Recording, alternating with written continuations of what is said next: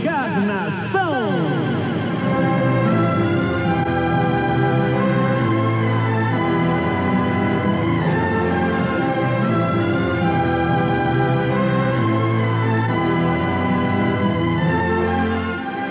Chegamos então, meus irmãos, à sessão Provas Bíblicas da Reencarnação, que eu sei que muita gente espera aí, ansioso com o seu gravador para gravar temos um irmãozinho lá de Caxias, deixa eu ver se eu lembro o nome dele, está fazendo uma, uma, uma, série de gravações para divulgar, Serginho, está distribuindo em outros centros aí, né?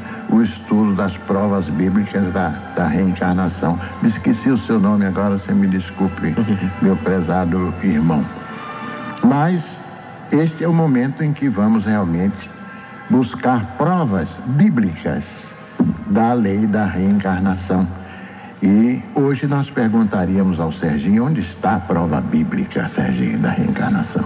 É, Gastão, nós já superamos a primeira parte do nosso livro Reencarnação, Lei da Bíblia, Lei do Evangelho Lei de Deus, das publicações La Chatre, onde vamos encontrar todo esse material das provas bíblicas da reencarnação, demonstrando nos programas anteriores os dois primeiros sentidos na Escritura da palavra ressurreição. A volta da alma, o espírito ao plano extrafísico, desencarnando, ressurgindo para a vida espiritual e o sentido que diz respeito às aparições das almas ou espíritos que, considerados ressurretos, ressurgidos carnalmente, quando na verdade apresentavam-se apenas nos seus corpos espirituais. É o caso das aparições do Mestre após a sua morte, materializado no seu corpo espiritual, e também de outras pessoas que teriam igualmente aparecido à clarividência e através de materializações, segundo o que informa a narrativa de Mateus no capítulo 27, versículos 52 a 53. Portanto, quem ressurge é o espírito e não o corpo. A ressurreição é dos mortos, como diz a Escritura, e não dos corpos ou da carne. A pergunta é: ressurge o espírito para onde? Para o plano espiritual, num primeiro sentido, para o plano material, num sentido segundo. Pois bem, isto posto, Passaremos então a comentar o terceiro sentido da ressurreição nas Escrituras. O ressurgimento da alma ou espírito para a vida corporal por meio da lei da reencarnação. Vejamos então o que relatam Mateus e Lucas a esse respeito. Em Mateus capítulo 16, versículos 13 a 17, nós lemos: Tendo então chegado às regiões de Cesareia de Filipe, Jesus foi perguntar a seus discípulos: Quem dizem os homens ser o filho do homem?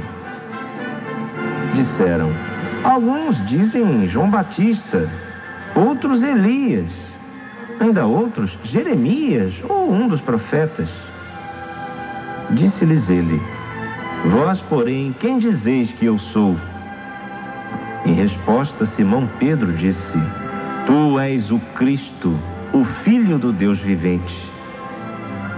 Jesus lhe disse em resposta: Feliz és tu, Simão, filho de Jonas, porque isso não te foi revelado por carne e sangue, mas por meu Pai que está nos céus.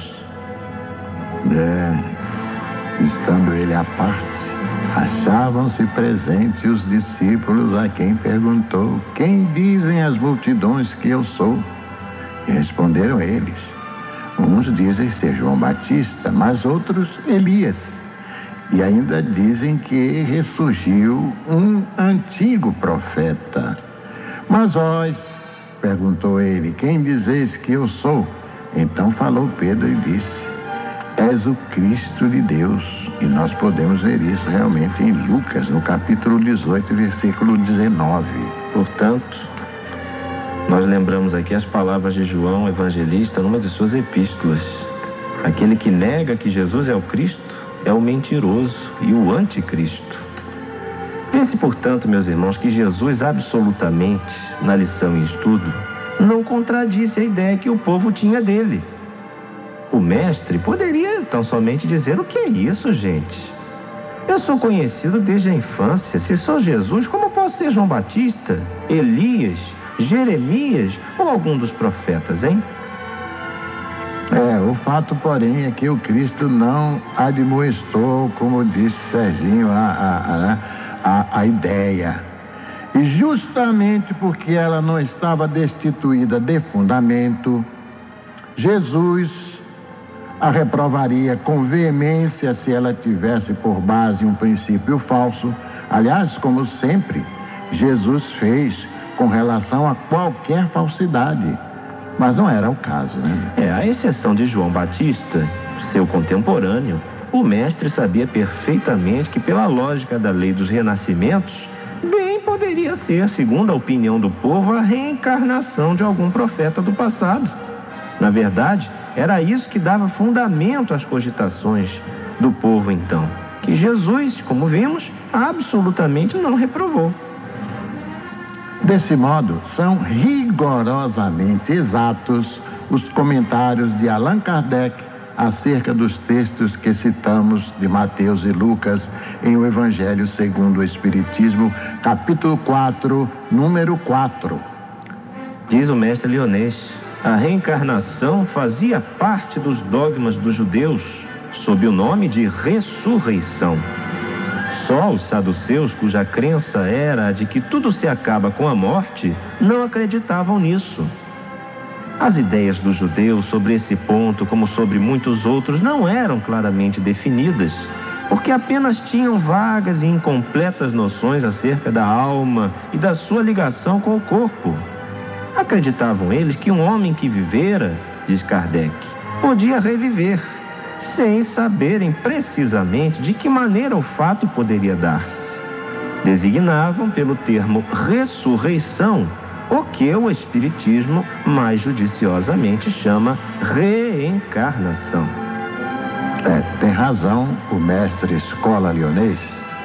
Ao mesmo tempo em que o povo imaginava que Jesus podia ser João Batista ressuscitado, ele morrera havia pouco tempo. Imaginava também que o mestre podia ser um profeta do passado remoto. Imagine, né? Contudo, é. meus irmãos, embora imprecisa, como vemos, na mentalidade do povo, como estudamos na Escritura e vemos o comentário judicioso de Kardec, a reencarnação era considerada, viu, com relativa clareza entre os doutos, os estudiosos.